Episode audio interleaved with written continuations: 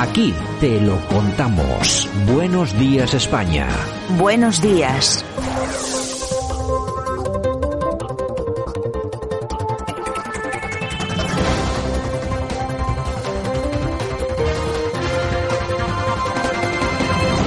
Pues aquí estamos este día 14 de febrero 2022, día de resaca electoral, en el que nosotros, como siempre, en esta portada vamos a analizar todo lo que ha sucedido, lo que ha sucedido durante las últimas 48 horas, no solo en España, sino en todo el mundo. Lo hacemos como cada día con nuestro colaborador y amigo, el profesor Sergio Fernández Riquelme. Don Sergio, buenos días. Muy buenos días, Santiago. Bueno, ¿qué tal la resaca electoral? Pues bastante interesante. Creo que se ha abierto la caja de Pandora de la política nacional. Bueno, luego vamos a comentar un poquito más eh, sobre todo esto con el coronel Enrique Vivero, con María Montero. Hablaremos un poco de las elecciones. Ahora vamos con las eh, con las noticias, si te parece, y vamos a comenzar pues eh, por el principio, ¿no? Hemos tenido noticias yo no sé si esto se le puede llamar violencia de género, Sergio, pero ah, se ha detenido a una mujer por proporcionar laxantes a su pareja en el hospital y que le han producido la muerte. Ser bueno es fácil. Lo difícil es ser justo, decía Víctor Hugo. ¿Y cómo denominamos al asesinato de un hombre a manos de una mujer? Habrá que buscar el término o también será violencia de género. Desde aquí, como es obvio, eh, denunciamos pues todos los crímenes machistas, todos los hombres o subhombres, como les digo yo, que le pegan o que maltratan a, a una mujer, ¿no? Pero también creo que hay que denunciar y poner en, en la prensa, poner en los medios como cada dos por tres también encontramos casos de mujeres que matan, de mujeres que matan por cuestiones sentimentales, por cuestiones económicas, por cuestiones sociales. Y aquí hemos tenido este fin de semana pues un claro ejemplo. Una mujer de 56 años ha matado a su pareja mediante la ingesta de medicamentos. Además, unido a la retirada continua de efectivo de su cuenta bancaria y compras con su tarjeta. Habrá que buscarle un nombre a esta violencia que está presente y mucho en nuestra sociedad. Bueno, pues son, eh, son los casos, hombre, siempre se habla de lo mismo, siempre se habla de la violencia de los hombres contra las mujeres, no, no se habla de las mujeres eh, contra los hombres y, y, otro que también es muy importante, de los hijos contra los padres, porque también nos hemos enterado de esta terrible noticia, un chico de 15 años mata a sus padres y su hermano en Elche tras ser castigado sin wifi por malas notas. Y aquí sí tenemos un término, violencia filioparental.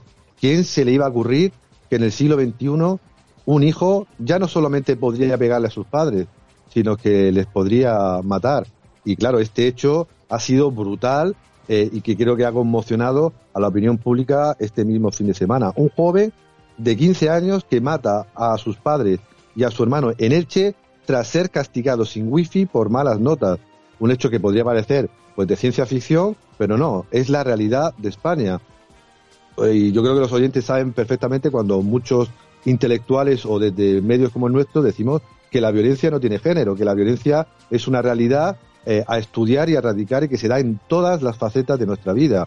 Y estamos viendo, por ejemplo, cómo hay niños, hay niñas que matan a sus padres, que matan a sus amigos, que matan a sus parejas eh, por cuestiones a veces tan nimias como ser castigado sin wifi como por otras, pues como hemos visto antes, por motivos económicos, sociales o, sentimentales.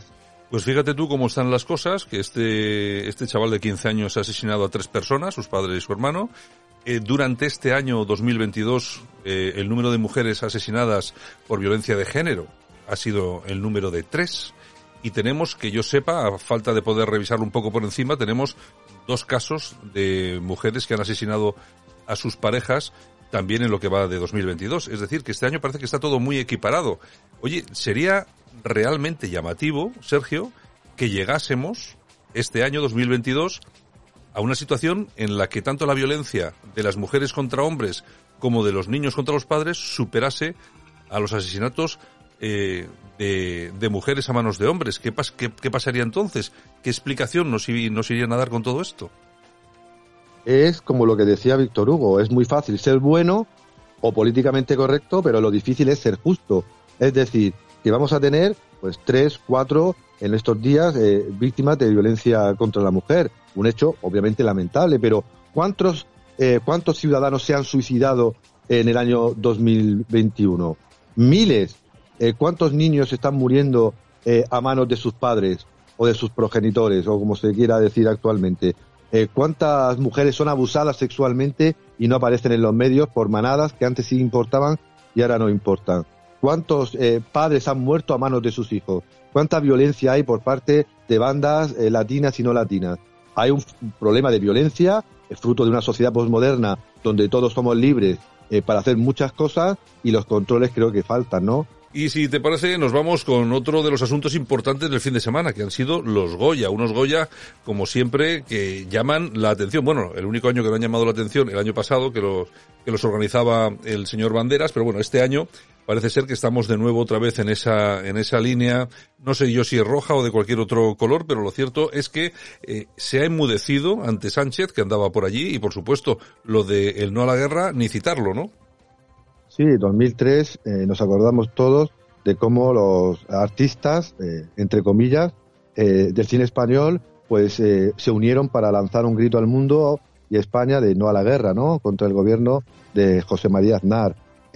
casi 20 años después, con tambores de guerra, ¿no? En el este de Europa, pues nadie, absolutamente nadie ha dicho nada, pues de los apoyos militares que está ofertando como miembro de la OTAN España a, Ucrania sin ser miembro de la otra. Ninguna pegatina, ningún grito, ningún scratch, ninguna performance en el, en el escenario. Todos han ido, ¿no? Vestidos de teletubbies y con las tonterías habituales del progresismo eh, izquierdista. Y claro, pues una, una gala pues aburrida, donde ha ganado quien iba a ganar y que pues ha demostrado que el cine español, aunque digan en los eh, anuncios que es cultura europea, creo que tiene muy poco de cultura y mucho de político. Bueno, en todo caso, la alfombra roja ha sido muy entretenida, simplemente lo cutre, lo cutre que han sido eh, este año. Es que claro, esto no, esto no pasa en ningún sitio. Tú te vas a los Oscars, te vas a los BAFTA, yo qué sé, y la gente va súper elegante. En este país van todos, pero vamos, hecho es una, es una defesio enorme con, yo no sé de dónde sacan estos, estos trajes y estos vestidos,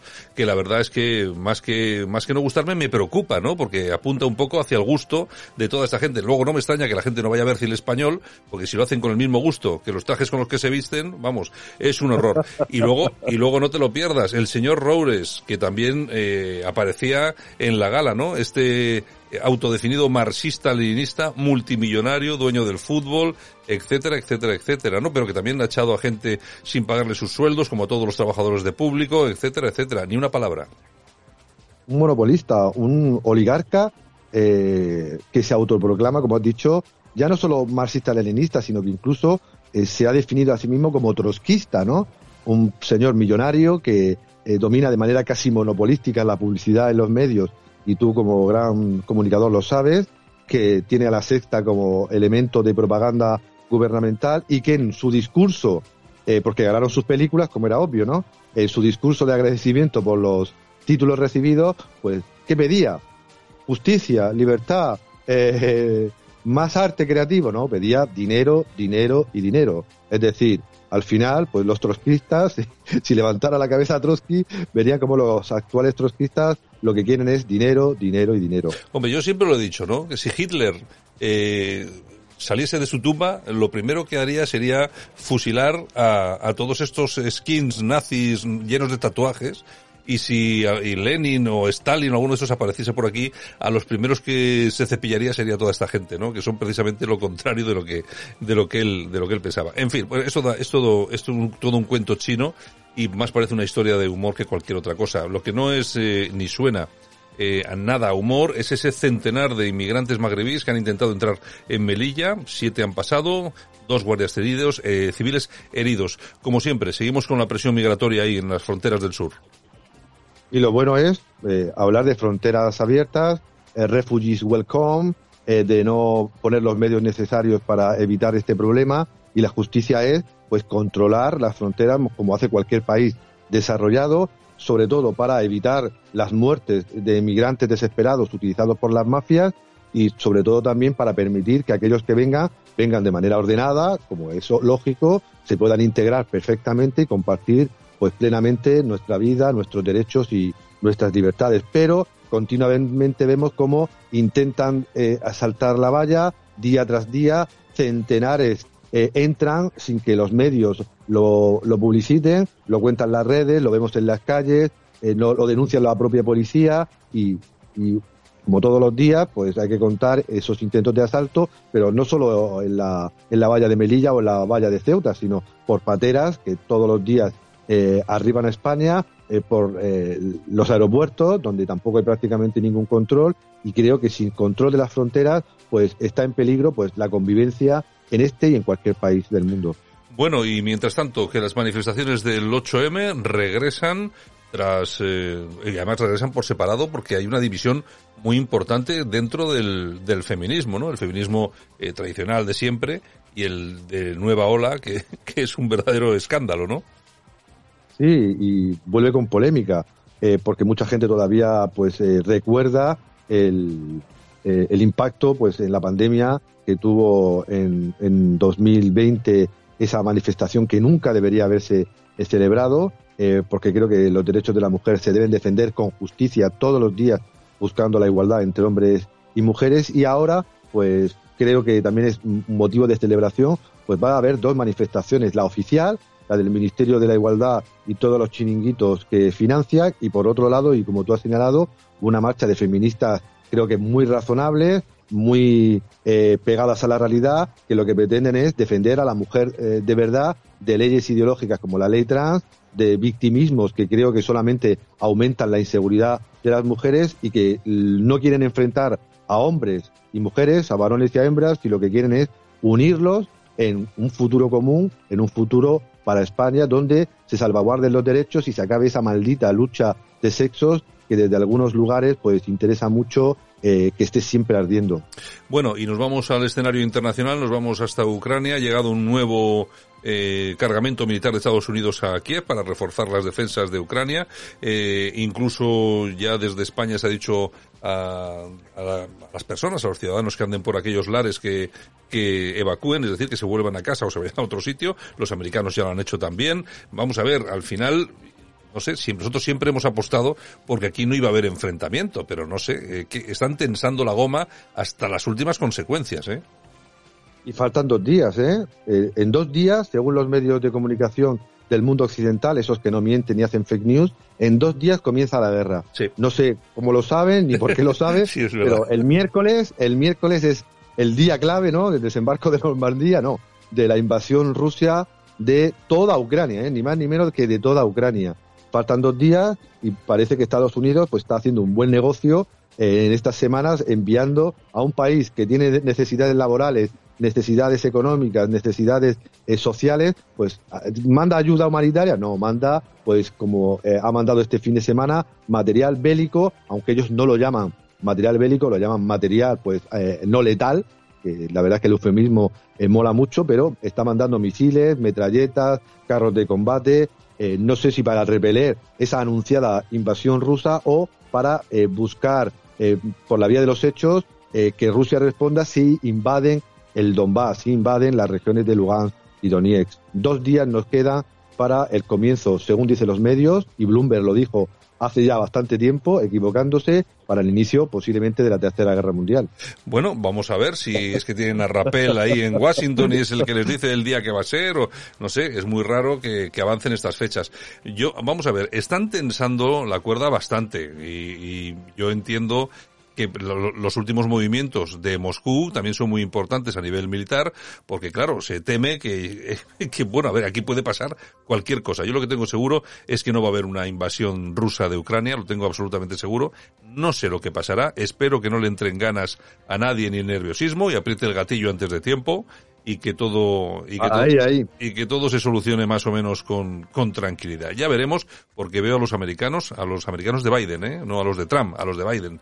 Los veo, bueno, realmente nerviosos y deseando tapar las últimas encuestas que evidencian que el gobierno de Biden está siendo penoso. En fin, oye, don Sergio, pues dentro de un ratito nos escuchamos de nuevo para hablar un poquito de cuáles han sido los resultados de Castilla y León y analizamos un poco la situación, ¿de acuerdo? Hasta ahora. Venga, hasta ahora, un abrazo.